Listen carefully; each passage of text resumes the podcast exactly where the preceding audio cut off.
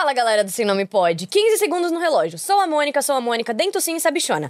Assim como na velha canção, a minha convidada de hoje também é a Mônica. Nos filmes e na TV, e é uma Barbie escritora, segundo o teste realizado no Twitter em julho de 2023. Isso diz muita coisa sobre a Julia Benite.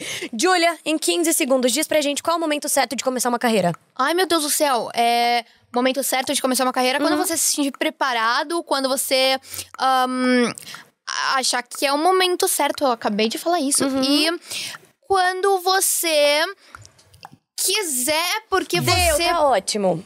Começamos, gente. Nunca falei tão mal na minha vida. É só pra aquecer. Entendeu? É só pra dar um choque. Começamos. Entendi.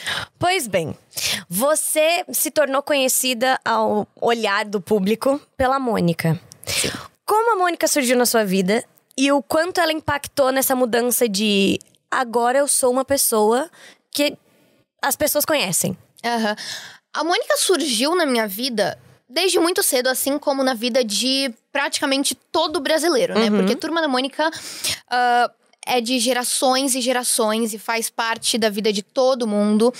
Ah, então eu já li a Turma da Mônica, sempre fui fã de Turma da Mônica desde a escola. Eu acho que eu aprendi a ler com Turma da Mônica, pra falar bem a verdade. E hum, então eu sempre fiz parte desse universo, né, da, da Turma da Mônica e do Maurício de Souza. Então, quando eu recebi o teste da Mônica, eu achava que era algo muito distante, porque eu já entendia, eu acho que eu não tinha noção do quão icônica era essa personagem e do quão grande era e do quão ela era representativa pro Brasil. Mas eu tinha noção de que era algo muito grande e muito difícil de eu conseguir. Então, eu achava que eu tinha zero chances, pra falar bem a verdade. Então, quando eu comecei a fazer parte de tudo aquilo e adentrar nessa experiência e fazer aqueles testes com textos onde eu contracenava com Cebolinha e tinha uma Magali.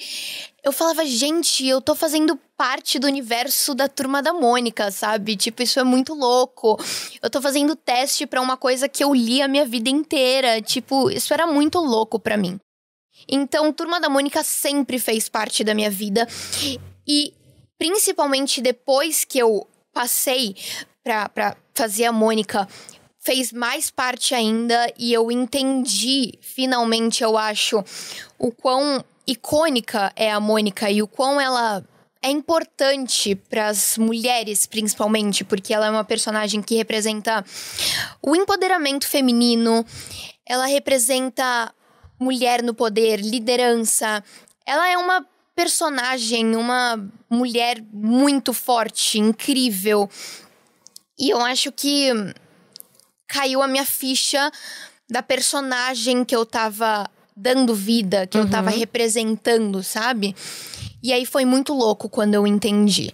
Demorou muito pra cair a minha ficha, pra falar bem a verdade. Mas eu adentrei nesse universo da turma da Mônica. E desde então eu acho que.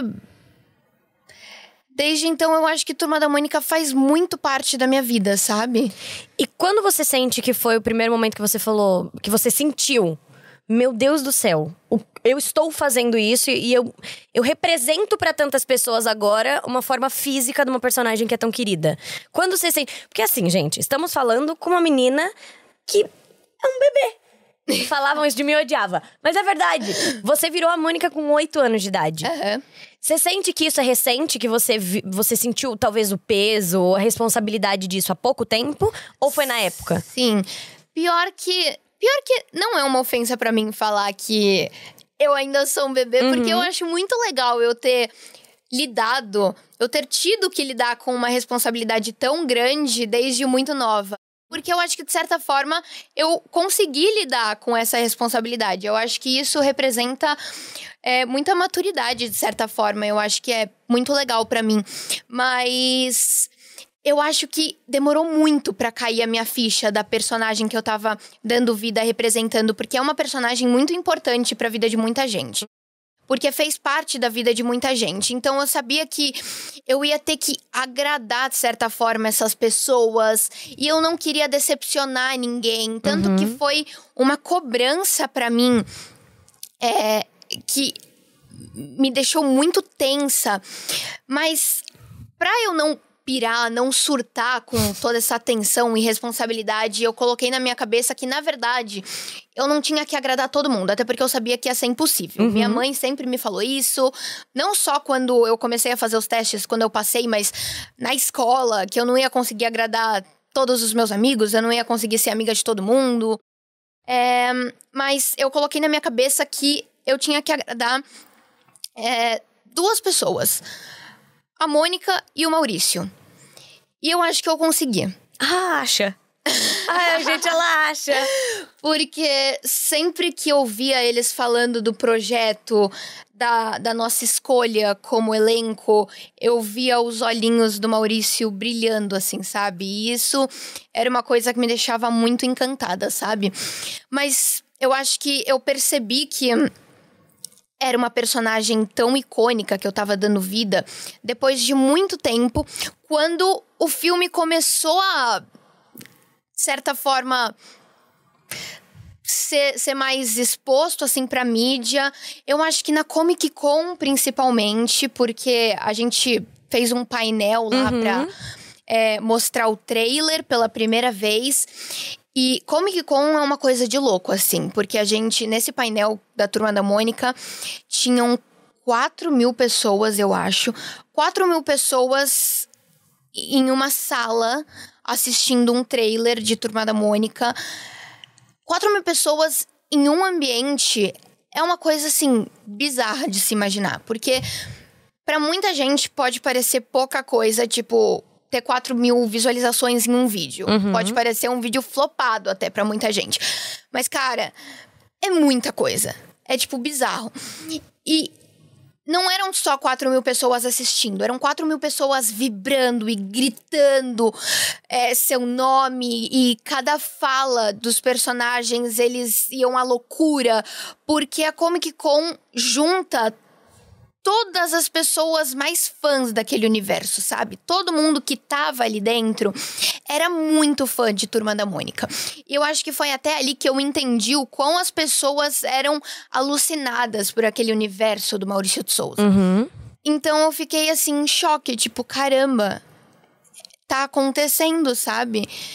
Eu acho que ali foi o momento que eu realizei o que estava acontecendo. Uhum. A gente tá conhecendo um lado adolescente da Julia. A gente viu você crescer. E eu falo sendo da geração anterior, tendo ouvido tudo que eu tô te falando. E, e, eu sei o quanto é louco ouvir que as pessoas acompanharam e o quanto as pessoas abordam e parece que elas conhecem a gente. E uhum. existe um carinho como se a gente fosse da família. Uhum. Como você nesses processos de trabalhos mais adolescente? Antes de mais nada, quais são esses trabalhos que estão para chegar para o público? Você viveu muita coisa legal nesse meio tempo desde a Mônica. Então, primeiro eu quero saber quais são esses projetos. Uhum. E como você sente que tá rolando essa passagem? As pessoas já identificam uma Júlia mais madura, uma Júlia mais é, adolescente de fato? Ou ainda é aquele olhar de carinho, de ai, Moniquinha? Bom, primeiramente, tem projetos muito legais vindo por aí que eu tô muito animada. Eu tenho três filmes para estrear. Um lança em novembro desse ano, se uhum. Deus quiser, né? Porque as coisas no cinema Amém. são assim. Por enquanto, lança em novembro, daqui a pouco, ah, dezembro do ano que vem. Sim. É assim. Mas se tudo der certo, novembro desse ano tem De Repente Miss, uhum. que é um filme pra família, uma comédia com, pra, pra família, com a Fabiana Carla. É super legal. Uh, nesse filme eu já me mostro mais adolescente, porque assim, eu tô com mega hair, cabelo gigante, ruiva. E é uma personagem mais adolescente, então ela tá naquela fase aborrecência, sabe? Uhum. E foi uma experiência super legal para mim, porque eu acho que eu tive que mudar bastante para fazer esse filme. Primeiro que eu nunca tinha feito papéis Foi o meu primeiro papel adolescente, pra falar bem a verdade. Eu sempre fui, no, no cinema, principalmente, tratada como criança, né? A Mônica, eu não sei quantos anos a personagem da Mônica tem, mas é, essa personagem já é uma adolescente. Então, ela tem um namoradinho, não tem nada disso. Não, não- não explora esse lado dela no filme, mas ela tem um namoradinho e ela tem esses assuntos no filme. Então, eu acho que foi um passo a mais pra mim, sabe? Na minha carreira, para as pessoas me enxergarem dessa forma diferente. Ah, eu comecei a me cuidar mais, então eu emagreci pra fazer esse filme, porque eu sempre tive vontade de emagrecer, e aí eu achei que ia super é, casar, sabe, com, com esse, esse momento da minha vida. É, e foi um momento muito legal pra mim, muito especial, é, eu ter dado esse passo. O segundo projeto é o Morando com Crush, que esse eu tenho um carinho muito grande, porque também é um projeto adolescente. É como se fosse uma comédia romântica. E é o meu primeiro filme com beijo. E tá muito fofo.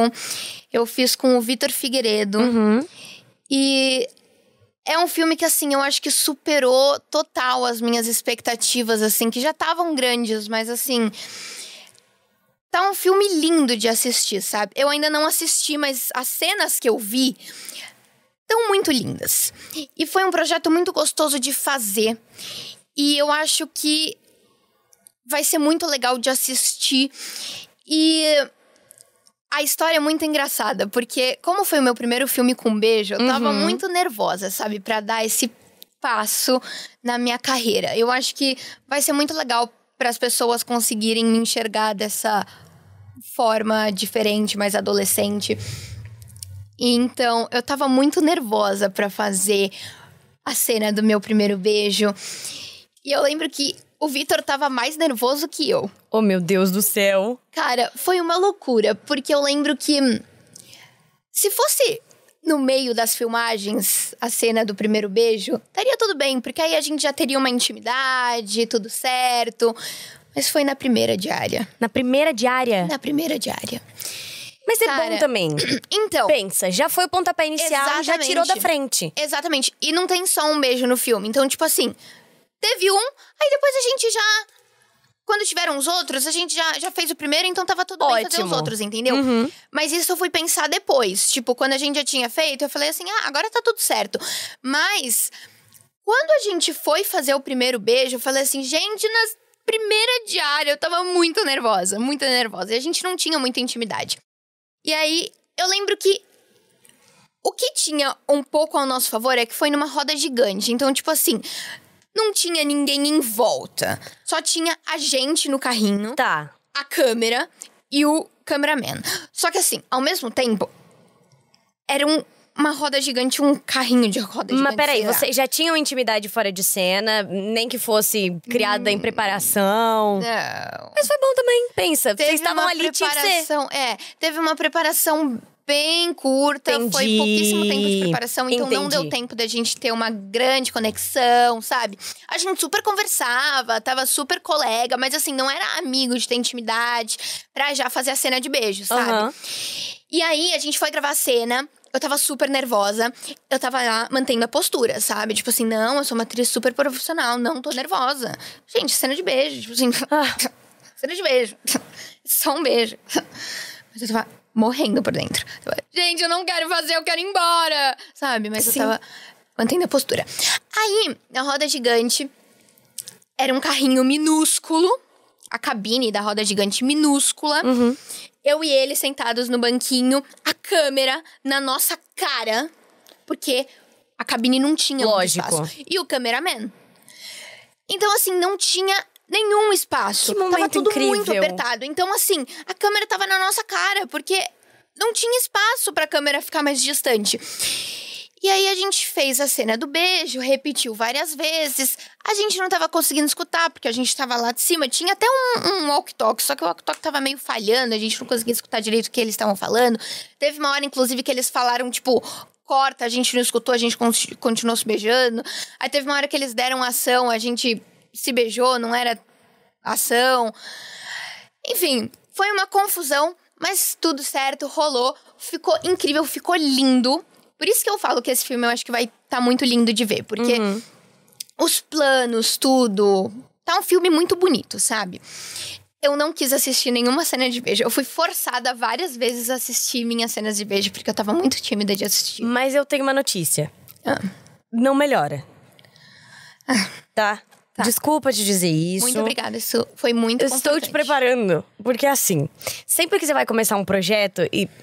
É isso, a gente não necessariamente tem o tempo da preparação, de criar uma Aham. química com a pessoa. Não melhora.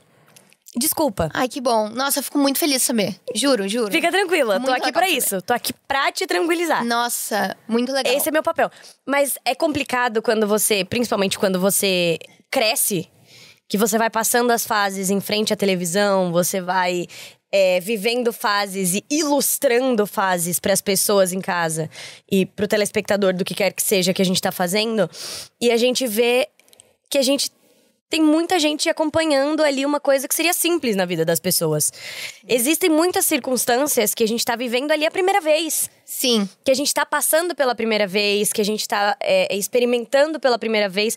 Fazer isso em frente às câmeras é terrível. É muito, é bizarro, assim. Mas aí tanto que eu tava, eu tava muito nervosa. Quando a gente desceu da roda gigante, eu queria saber o que as pessoas tinham achado. Claro. Eu não queria assistir a cena do beijo.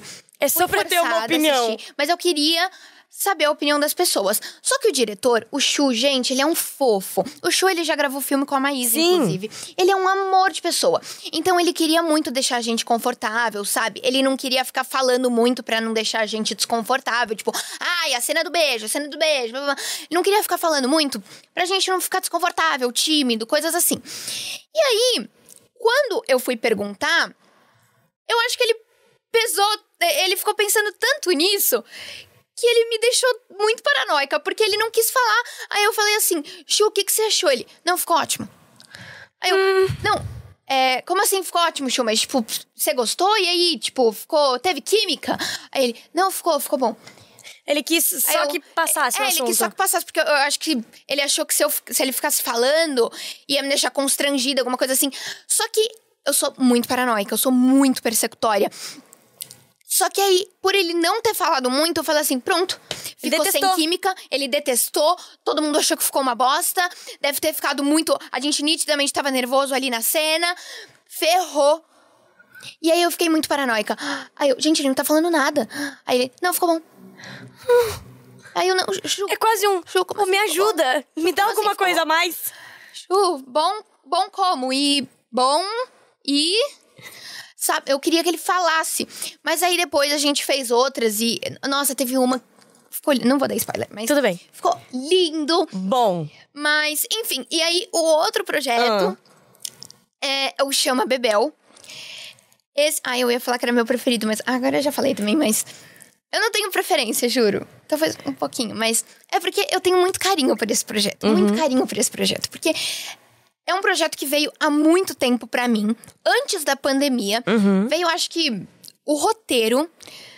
que Eles queriam me convidar pra fazer o filme, mas era um filme que não tava muito bem é, encaminhado ainda. Eles só queriam me enviar o roteiro pra saber se eu iria aprovar. Mas aí a gente olhou, tipo, tá, mas não tem nada certo ainda, então, tipo, não tem nada que fazer direito com esse projeto. Mas eu li o roteiro, eu fiquei apaixonada. Mas como não tinha o projeto fechado ainda, a gente não fez nada com ele. Aí teve pandemia, esquecemos do projeto. Aí, depois da pandemia, não lembro quando foi direito, mas recentemente a gente gravou no começo desse ano. É, voltou essa história desse projeto. E eu lembrei sobre esse projeto que o roteiro tinha vi- vindo antes da pandemia. Eu falei, gente, mas é aquele projeto da cadeirante, ativista super fofo que eu tinha amado. Aí minha mãe, nossa, eu lembro. E aí eu falei, não, eu quero fazer, eu quero fazer, eu quero muito fazer. E aí falamos com a minha gente, ela topou. E, gente, o Chama Bebel é um projeto muito lindo. É sobre uma cadeirante ativista. E ela é super batalhadora. É um projeto, assim, que eu acho que ele tem uma mensagem muito bonita, sabe? É, eu tenho uma priminha que ela é cadeirante, ela tem paralisia cerebral. E eu acho que, de certa forma, eu me sinto homenageando ela, sabe? Uma coisa que eu fiquei muito feliz. Até quando eu recebi o. Quando eu apro aprovei o roteiro, eu mandei o, o meu pai mandou o roteiro pro pai dela e ele leu, ele ficou super emocionado. E eu fiquei mais feliz ainda, sabe, dele ter gostado. Então eu fico muito feliz ainda de estar, tá, de certa forma, homenageando ela, que é uma pessoa que eu cresci junto. E eu acho que é um projeto que é muito bonito contar essa história. E eu fiz com pessoas muito legais, com meus melhores amigos, a Flor Gil e o Mota, eles estão no projeto. E. Hum, enfim, eu acho que é isso que eu tenho a falar do projeto por enquanto, porque eu também não quero dar muitos spoilers, mas assim, eu acho que ele lança no que vem também. E é um dos projetos que eu mais tenho carinho, assim, sabe? Porque além de ter sido muito incrível de fazer, é, é um dos. Eu sou uma pessoa que eu quero me desafiar como atriz, claro, sabe? sempre. É, eu quero fazer projetos intensos, eu quero fazer projetos com uma carga dramática forte. E esse é o projeto mais próximo que eu consegui chegar até hoje disso, uhum. sabe? E eu fico muito feliz disso. E hum, eu acho que por isso eu tive que estudar muito para fazer essa, porque é uma personagem cadeirante, né? Então, eu tive que estudar muito para isso. Eu lidei com vários desafios. Eu conheci pessoas incríveis. O Rafa, ele é, ele é um cadeirante e ele faz um personagem super importante no projeto, no filme. E eu aprendi muito com ele, não só para o projeto, é, para eu usar com a minha personagem e tudo mais. Ele me ensinou muito para eu usar para Bebel e tudo mais, mas eu aprendi muito na vida com ele, sabe? Porque ele ele é uma pessoa muito do bem, ele tem um coração muito puro e você vê pelo Instagram dele assim, o Rafa ele leva a vida de uma forma tão leve. E ele dá os pulos dele, ele mostra a vida de um lado super é, gostoso de enxergar, sabe? Mesmo com todas as, as dificuldades que ele tem, ele segue firme e forte e ele fala as coisas que ele tem que falar de uma maneira super bem posicionada e é muito legal de escutar ele falar. Enfim, eu amo o Rafa e eu aprendi muito com ele. Eu fico muito feliz dele estar junto com a gente nesse projeto. Enfim, é um projeto que eu aprendi muito, que eu tô muito feliz de ter feito parte. E agora eu espero. Tem outros projetos aí que a gente tá encaminhando, mas que são convites ainda. Tem dois convites, mas que ainda são convites, né? Então. Teremos muito Sim. Julia Benite por aí. Ai, tomara. E deixa eu te perguntar, você é na sua vida pessoal, você tá vivendo a sua adolescência e quem te acompanha nas redes sociais vê que você cuida muito de você esteticamente, você é uma menina que gosta muito de mostrar esse lado, de compartilhar coisas. É, primeiro, como você decidiu que você compartilharia, até onde você compartilharia essa parte da sua vida, até porque você e sua irmã são muito ativas ambas nas redes sociais. E onde você achou seu nicho? Porque você fala muito bem. Você Ai, obrigada. se comunica muito bem e é nítido que as pessoas é, não só compram o que você fala, mas elas. Você criou uma fidelidade de público.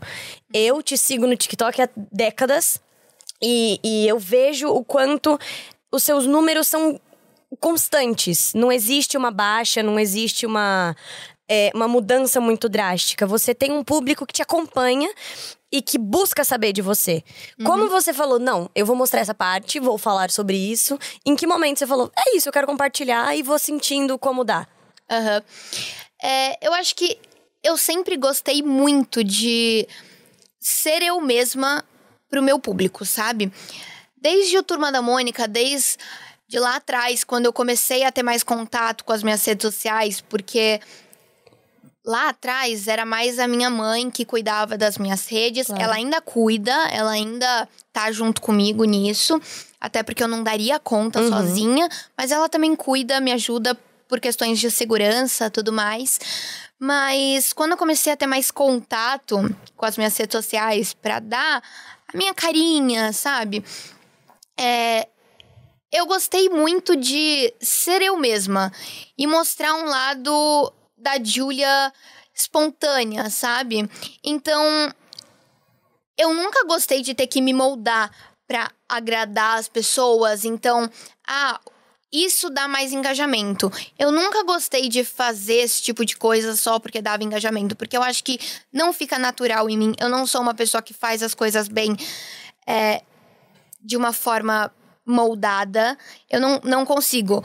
Eu tenho que ser eu mesma, sabe? para fazer as coisas bem, senão não fica legal. Lógico. Uh, então, no meu TikTok, no Instagram, eu gosto de ser o mais espontânea possível, sabe? Tanto que a minha mãe sabe, eu não sou uma rainha de produzir conteúdo. Uhum. Eu não sou, eu não sou muito constante nas minhas redes sociais, porque às vezes eu simplesmente tô com preguiça de produzir conteúdo. E é uma coisa que até a minha mãe compreendeu com o tempo de que a Julia não é uma produtora de conteúdo. E se ela quer ser ela mesma na internet, não adianta eu forçar ela a produzir conteúdo, porque vai estar tá sendo um conteúdo forçado, Com não certeza. vai ser espontâneo. Se ela quer ser ela mesma, ela tem que ter vontade de gravar. Ela tem que acordar e sentir vontade de gravar um stories, de querer fazer alguma coisa, porque aí sim vai sair a espontaneidade dela naquele stories, naquele TikTok. Por isso, às vezes, eu não tenho nenhum stories ali, eu não tenho nenhum TikTok para postar, porque eu não senti vontade. Você não faz pela obrigação. Eu não faço. Você, você posta quando você tá sendo sincera com você. Exato, quando eu sinto vontade, porque eu quero que aquilo ali seja uma coisa espontânea. Então eu só faço quando eu sinto a vontade. E eu sempre gostei muito disso. E eu acho que é isso que as pessoas gostam em mim e que até faz as pessoas se sentirem próximas de mim, sabe? Com certeza. É, eu chamo os meus fãs de amigos. Sempre que eu vou gravar um vídeo, eu falo: Oi, amigos, tudo bem com vocês? Porque eu falo sobre tudo na internet. Com os meus cuidados, claro, mas. É, eu me abro com as pessoas, falo as minhas opiniões. Eu sou completamente eu mesma, sabe? Você é muito honesta. Eu acho que. E, Sim. E eu falo isso porque você fala sobre dificuldade, você fala sobre questões que você tem, é, você fala sobre autoimagem. E isso tão cedo, de uma forma tão honesta, é muito surpreendente. Sim. Porque você é muito jovem e você fala abertamente num lugar de sinceridade. É quase um desabafo. Sim. E é bonito assistir. É, é, aliás, uma coisa que eu tenho muito pra mim é que eu gosto muito de produzir conteúdos que eu gostaria de assistir. Então, várias coisas que eu falo, posto, desabafando, são coisas até que eu penso que eu gostaria muito de escutar isso para me sentir acolhida, para me sentir que de certa forma eu não tô sozinha. Se eu escutar, se eu visse um vídeo de alguém desabafando dessa forma, eu falaria: "Caramba, essa pessoa também passa por isso". E eu me sentiria acolhida.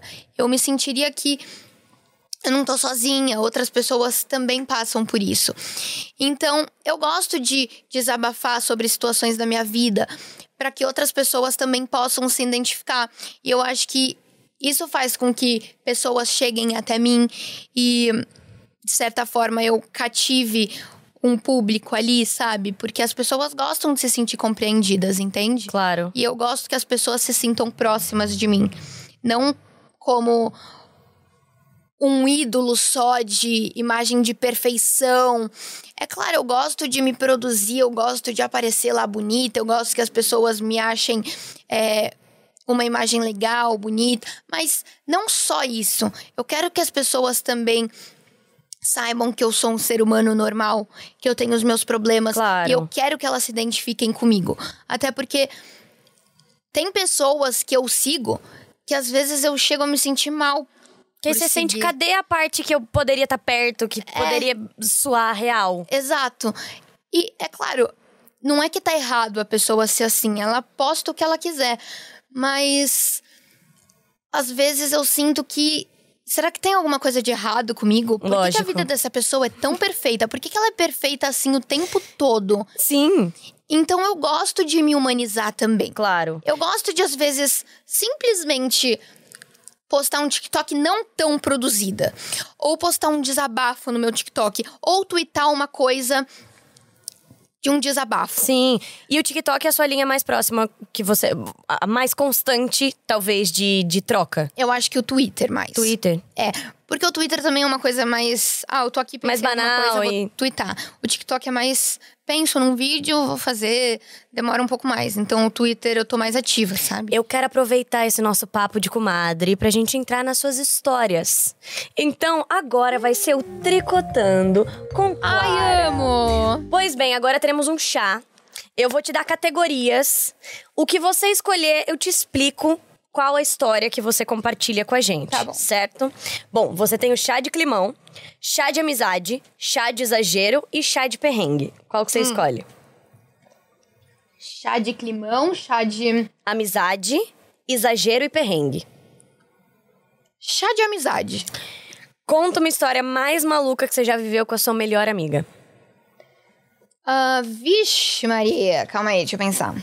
Nossa, eu sou péssima de memória. Ah, vamos pensar. Uma história, você pode me ajudar, viu, mami? Ela é péssima de memória tanto quanto Fique eu. à vontade com o seu chazinho. Fico. Uh! Ih, derrubei. Isso aqui a gente. Deixa eu pensar, calma. Ahn, uma história maluca com a minha melhor amiga. Nossa, gente, eu sou muito ruim. A gente pode voltar e você pode escolher outro também. Eu posso. Quais que são as perguntas dos outros? É, chá de climão contar histórias de quando o clima pesou.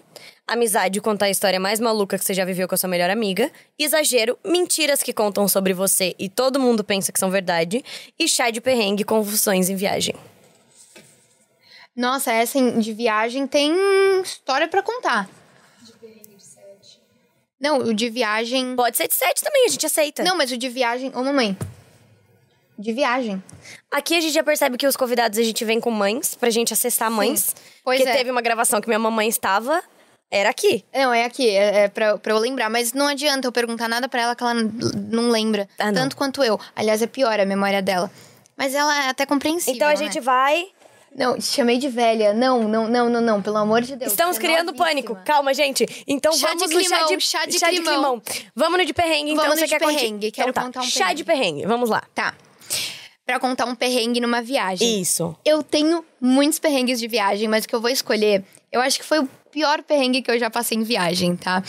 Quando eu peguei Covid nos Estados Unidos. Ah, não. Pois é. Tudo bem que assim, eu tava nos Estados Unidos, então assim. Mas assim, não mudou nada. Poderia ter sido no Brasil, porque eu fiquei trancada num quarto, tá? Obviamente, porque eu tava com Covid. E assim, a viagem já tava extremamente longa, porque a gente precisou fazer, acho que 15 dias em Cancún, porque a fronteira Brasil e Estados Unidos estava fechada. Sim.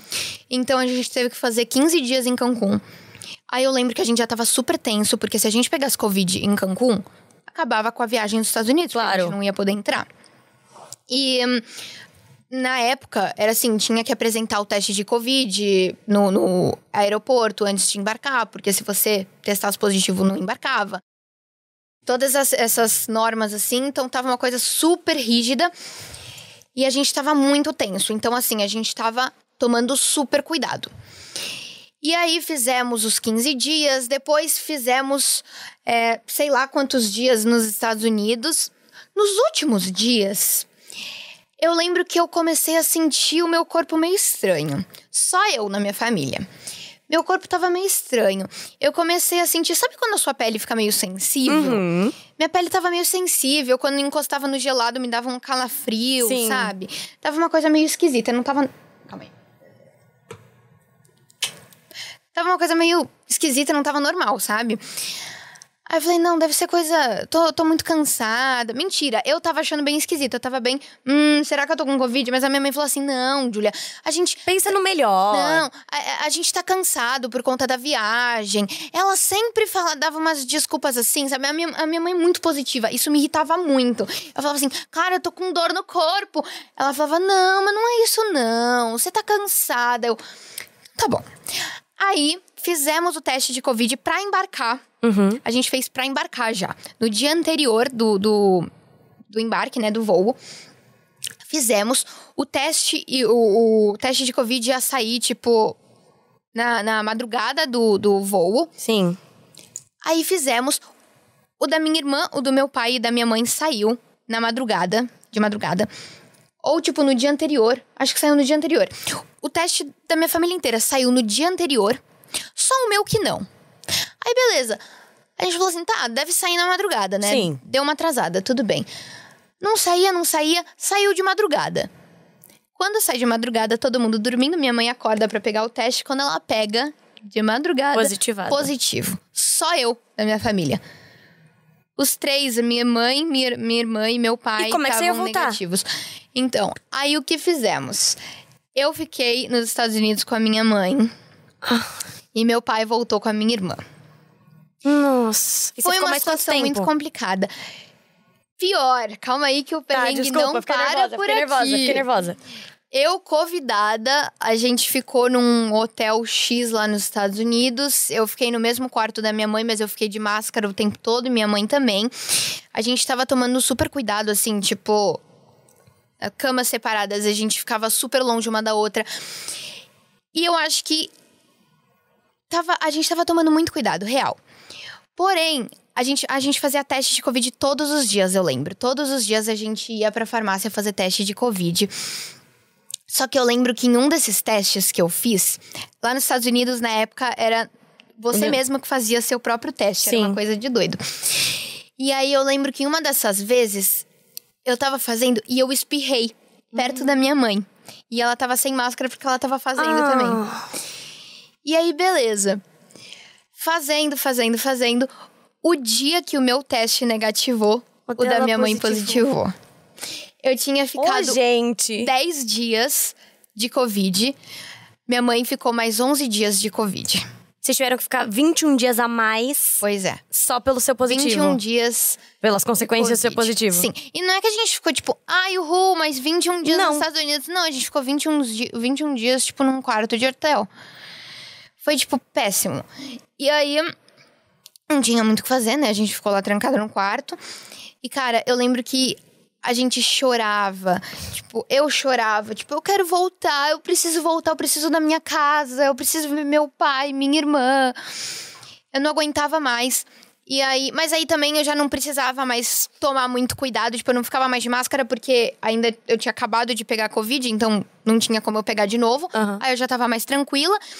Mas eu não aguentava mais. Aí depois de muito tempo a gente ainda continuava fazendo teste todos os dias. O dia que a minha mãe negativou, cara, Foi quase um ano novo. a gente comprou o voo, foi. Só que eu lembro, nossa, eu lembro que o perrengue não parou por aí também, porque a gente comprou o voo. Aí eu lembro que a gente teve que fazer escala, só que a escala que a gente comprou era tipo com meia hora de diferença. Aí o voo, o primeiro voo atrasou. Atrasou. Aí a gente perdeu a escala do, do segundo voo. Aí a gente precisou ficar em Dallas, porque a escala era em Dallas. Uhum. Aí a gente ficou em Dallas, dois dias em Dallas. Dois dias? Dois dias. O que que tem pra fazer em Dallas? Sem ofensa, essas Não, a questão de são dois não ninguém dias. de Dallas assistindo, mas tudo bem. Que que a gente vai fazer em Dallas? Não tinha nada pra fazer em Dallas. A gente ficou dois dias trancada num quarto de hotel em Dallas. E não era que era um quarto legal. Era tipo um quarto X, porque o hotel, o, o aeroporto que fechou. E aí. hum, a gente tava sem a nossa mala, porque o aeroporto ficou com a mala. Então a gente ficou com a roupa do corpo, Que simples. Tranquilaço. Eu né? acho que poucas histórias vão, vão bater essa, porque, meu Deus. Sem escova de dente, sem escova de cabelo, tava tudo na mala. Aí a gente conseguiu um próximo voo e aí fomos.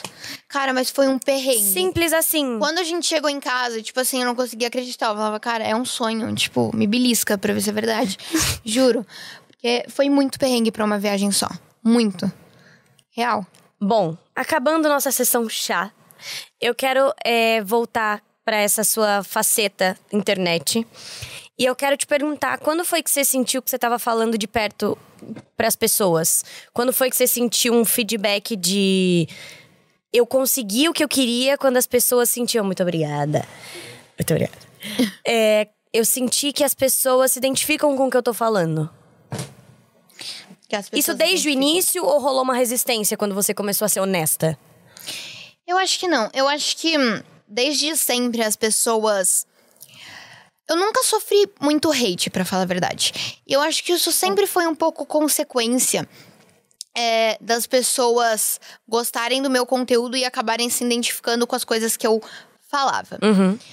Uh, então, eu acho que, de certa forma, as pessoas que me conheciam quando eu ia, sei lá, pra For You do TikTok, estourava um pouco a bolha só dos meus seguidores, as pessoas que me conheciam se identificavam com o que eu tava falando, viravam meus seguidores. E eu acho que isso sempre foi muito legal. Então, eu sempre fui cativando novas pessoas e recebendo mensagens de carinho, tipo, nossa, eu me sinto amiga da Julia, nossa, a vibe da Julia é muito boa. Mensagens assim, sabe? Então eu acho que eu sempre é, percebi que, de certa forma, eu tava cativando o meu público, entende? E eu entendi que era por conta desse meu jeito. Não sei se era por conta do meu conteúdo ou por conta do meu jeito, da minha personalidade. Sim. Mas eu, eu acho que desde sempre as pessoas se identificaram com o meu conteúdo, com o meu jeito. Eu realmente não sei se é pelo meu conteúdo em si, porque eu não tenho muito um nicho, né? Uma hora no meu TikTok eu posto uma dublagem de brincadeira com os meus amigos, outra hora eu posto um vídeo me maquiando, outra hora eu posto uma publi, sabe? Claro. Mas, ou se é uh, pela minha personalidade mesmo. Eu acho que a minha personalidade continua aqui, continua a mesma, sabe? Eu não mudo. Então eu acho que as pessoas acabam se identificando de certa forma. E aí eu acho que é isso, sempre recebendo mensagens de carinho. Eu acho que isso foi uma coisa desde sempre, desde que eu comecei da internet, desde que, na verdade, turma da Mônica tomou uma. me trouxe é, reconhecimento.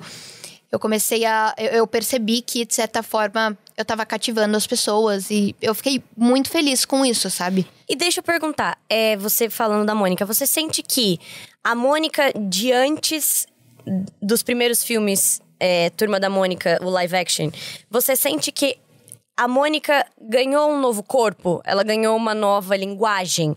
É a mesma Mônica, por exemplo, que os nossos pais viam? Ou você sente que existe, existem novos elementos que foram é, adicionados ao que a gente entende como Mônica hoje em dia? Uh, você diz da, da, da Mônica que eu. Não, não, eu digo da personagem. Você, você sente que você trouxe elementos novos para uma Mônica que a gente já conhecia ou é só uma nova linguagem para uma linguagem que existe desde os nossos pais? Eu acho que Turma da Mônica vem se moldando também com as mudanças de hoje em dia, né? Uh, tanto que no próprio filme, uh, o Cebolinha não chama a Mônica de gorducha. Sim. Porque acho que isso seria bullying. Tem acho que dois adjetivos que ele não usa, não lembro. Ou é só gorducha. É, e antigamente tinha isso nos gibis livremente, não tinha problema nenhum. Não sei se ainda tem, talvez ainda tenha, mas eu acho que Turma da Mônica vem se moldando com as mudanças de hoje em dia, sabe? Com coisas que não são mais bem vistas hoje em dia. E o Maurício vem criando novos personagens para incluir é, é para ter mais diversidade, para ter inclusão nesse universo da Turma da Mônica. E eu acho que isso tem a ver mais com a mudança de hoje em dia, sabe? Com. É, com a mudança. E não muito comigo, mas eu acho que. Claro que.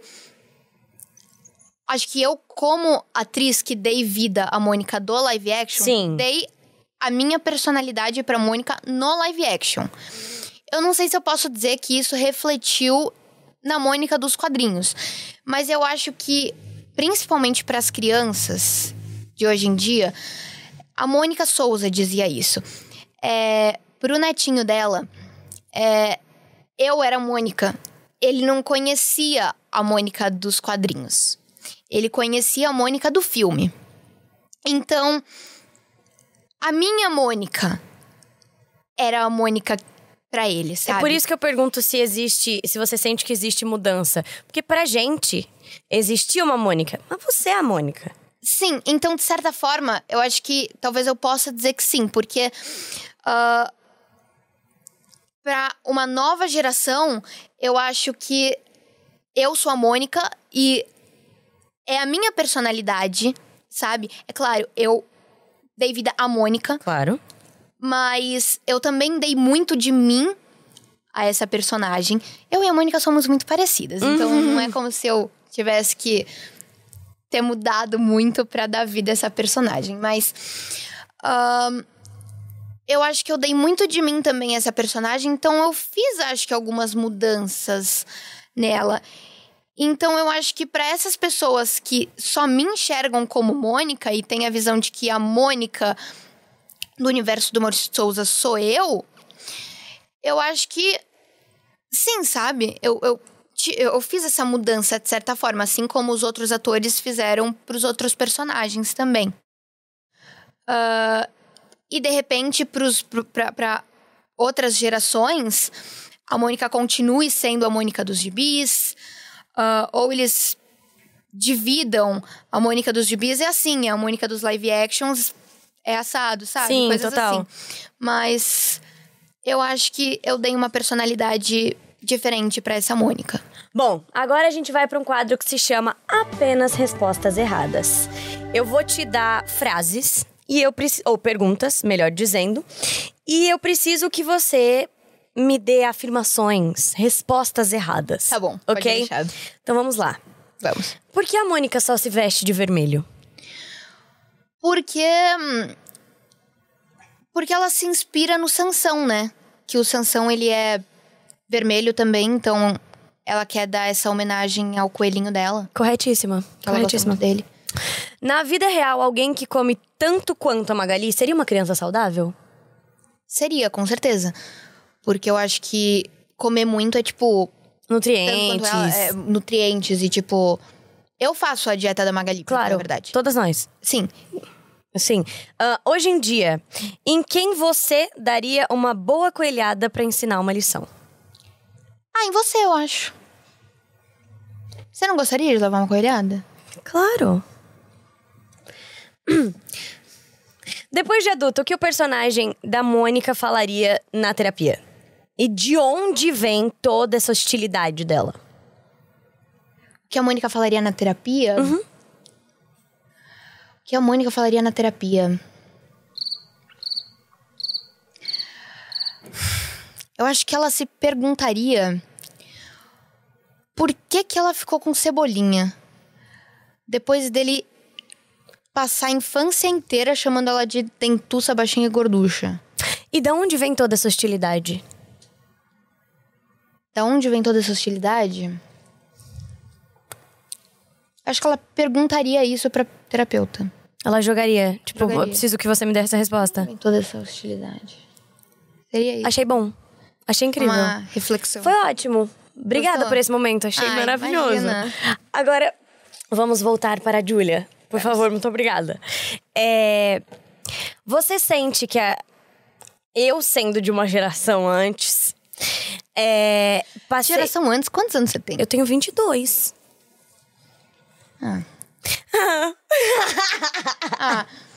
Você parece bem mais nova. Eu sei. Mas você não é. Mas eu ia falar sobre isso. Que é, nós duas estamos em momentos diferentes dos filmes teens. Você tá nesse início de pré-adolescência e eu tô saindo da adolescência depois de 7 anos, fazendo 15 anos. Cheguei num momento onde eu tenho 16. Olha que loucura! Olha que maluquice. Você sente que cada vez mais a gente tem personagens que a gente se identifica? A gente, eu digo a gente. Tipo, histórias de paixonite, histórias de encantamento, a gente sempre teve. Mas você acha que cada vez mais os nossos personagens têm sido é, mais inspirados na realidade mais pura e básica? Nos dilemas que a gente de fato tem. Você sente que, desde a Mônica, os personagens mais complexos que você vem fazendo, a linguagem do Tim vem mudando. Uhum. Eu acho que. hum, Eu, eu gosto muito dessa linguagem que é mais verdadeira, sabe? Que é mais vida real.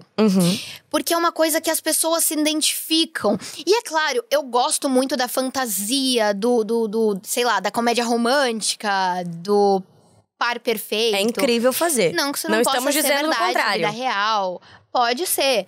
Só não Mas, é assim, a nossa realidade. Mas eu também gosto muito de uma coisa mais vida real, sabe? Tanto que eu venho assistindo muitas séries, muitos filmes brasileiros com essa pegada, sabe? Mais realista. Uh, eu tô mais nessa vibe. E eu acho que recentemente as pessoas vêm fazendo mais isso sim. Eu. Eu acho que é algo que as pessoas tendem a se identificar mais, de certa forma. Mas eu acho que ambos são algo que a gente sempre tem que ter, sabe? Porque é bom você às vezes ter a fantasia, sabe? Claro. E é legal você também ter a vida real. Eu, eu, eu gosto muito de ambos. E eu já fiz ambas as personagens, entendeu? Uhum. A Bebel eu acho que tá muito mais pra, pra vida real. Eu fiz Segunda Chamada também, Sim. uma série. Minissérie da Globo. Uh, foi uma participação que eu fiz, mas foi incrível, incrível, incrível. E eu já fiz Morando com Crush, que eu falei, que é super assim, par romântico, enfim. E foram ambas experiências incríveis, assim, que eu acho que as pessoas podem fantasiar a vida delas e as pessoas ao mesmo tempo podem se identificar com a história da vida real também, sabe? Mas temos as duas linguagens Temos a as serem duas exploradas. linguagens.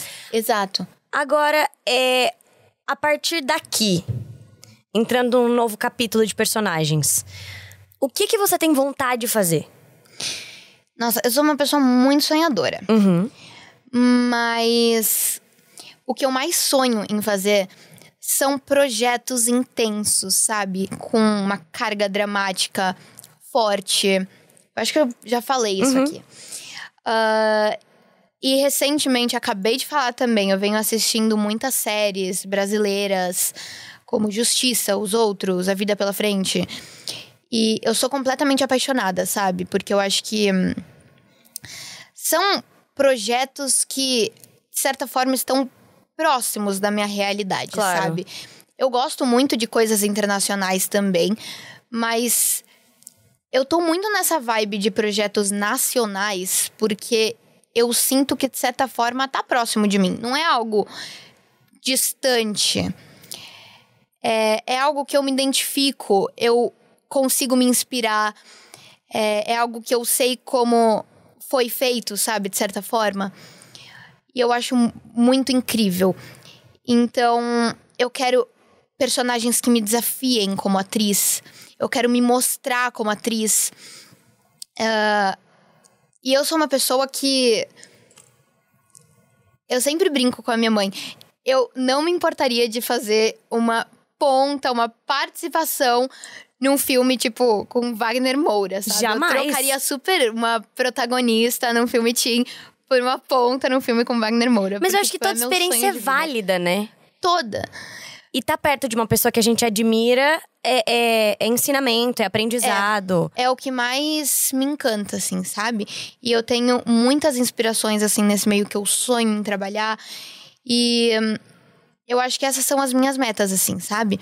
Mas principalmente fazer filmes, séries com uma carga dramática forte. E claro, a minha carreira internacional também. Uhum. Mas eu acho que mais pelo sentido de é, representar o meu país fora do, do Brasil. Pra poder mostrar que aqui no Brasil a gente também sabe fazer. E a gente tem Lógico. uma, uma indústria cinematográfica muito incrível, muito. Muito bem produzida, sabe? Eu acho que muita gente acaba só valorizando o de fora, mas isso é algo muito surreal, porque aqui no Brasil a gente tem projetos tão lindos, É tão bem produzidos. E eu acho que a gente tinha que dar mais valor a isso. Eu acho que aqui no Brasil a gente dá, mas pessoas de fora Não tem essa visão. não têm essa visão.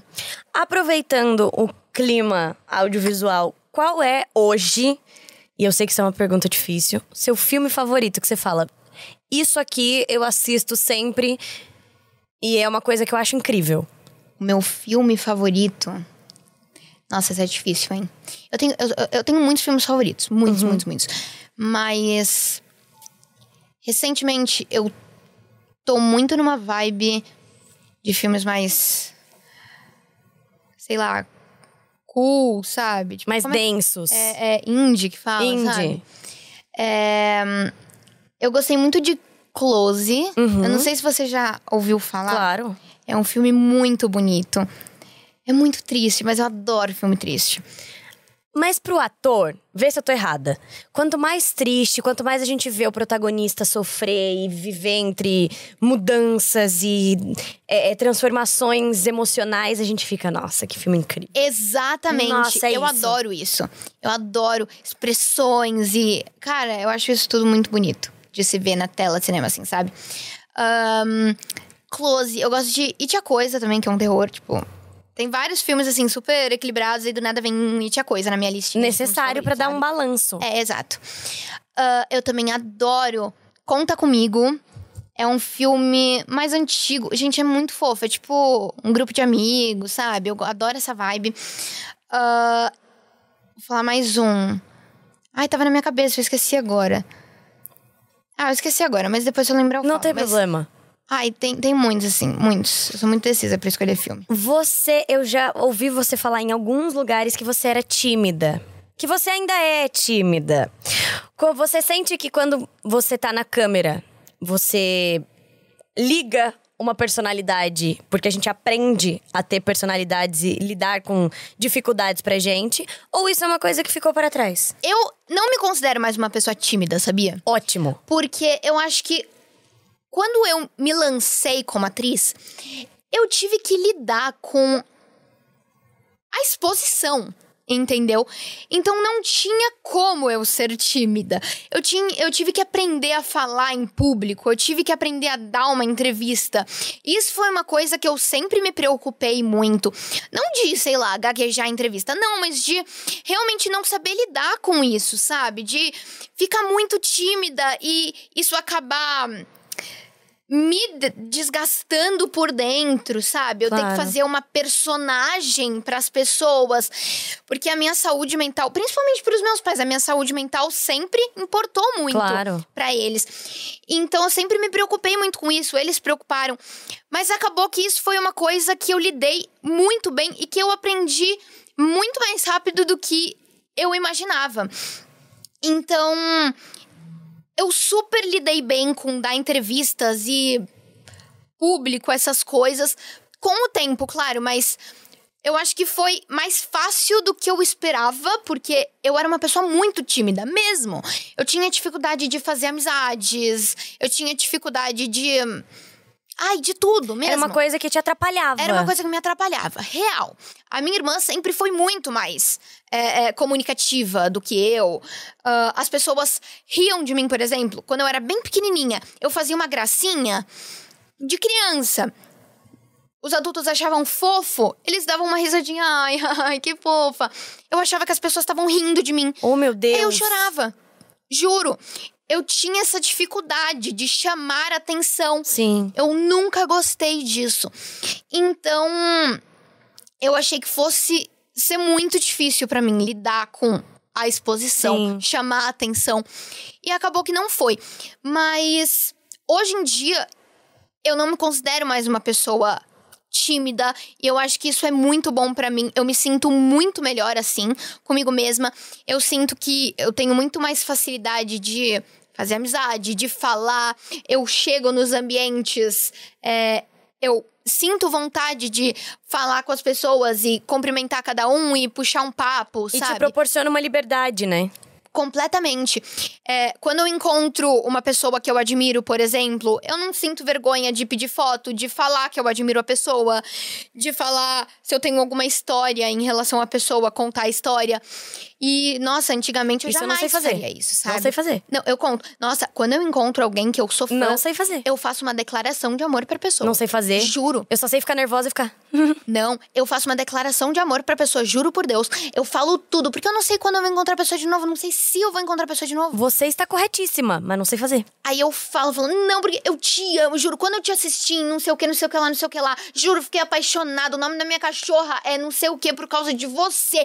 Juro, eu amo isso que você faz, porque você é minha inspiração de vida. Eu falo tudo. Olha, estamos chegando ao fim do nosso episódio. Ah. Mas antes de encerrar, eu quero propor um desafio. Num quadro que você está estreando nessa ordem que estamos gravando, Amo! que é o Karaokê. Clara o quê? Amei, amei. Que eu quero, por gentileza, que você cante uma parte de uma música que mais te define no momento. Ou a música que está no topo da sua playlist. Tá. Por favor. Ai, meu Deus do céu, gente, cantar. Tá, eu tô muito. Eu tô escutando muito MPB recentemente. Gente. Super, super vibe, né? Hum. Super MPB, gente, muito culta ela. Deixa eu pensar. A minha mãe pode me ajudar. Que música eu canto? A gente veio escutando MPB. Tá vendo? Já. As mães.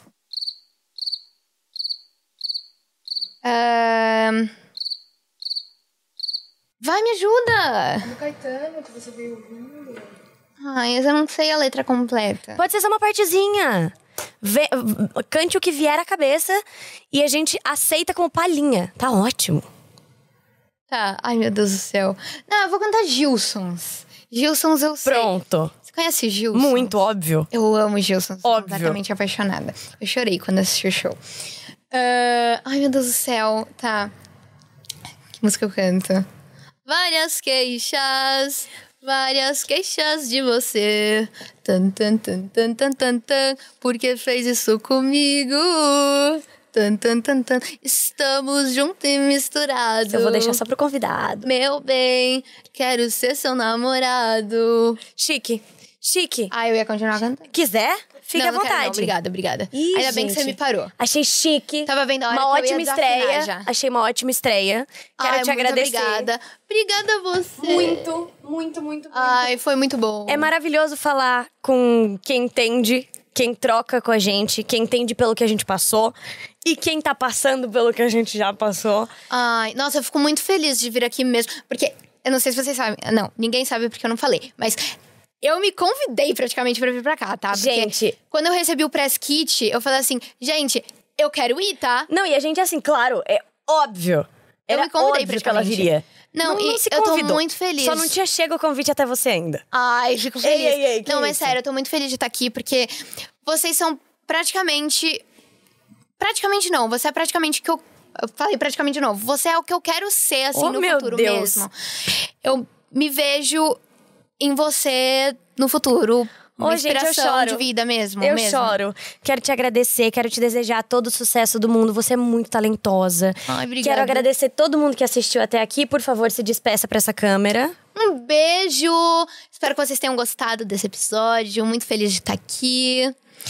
E bom, muito obrigada a todo mundo que ouviu até aqui. Até semana que vem. Se inscreve no canal, ativa o sininho. Estamos em todas as plataformas de áudio, em todas as redes sociais. E até semana que vem. Beijo.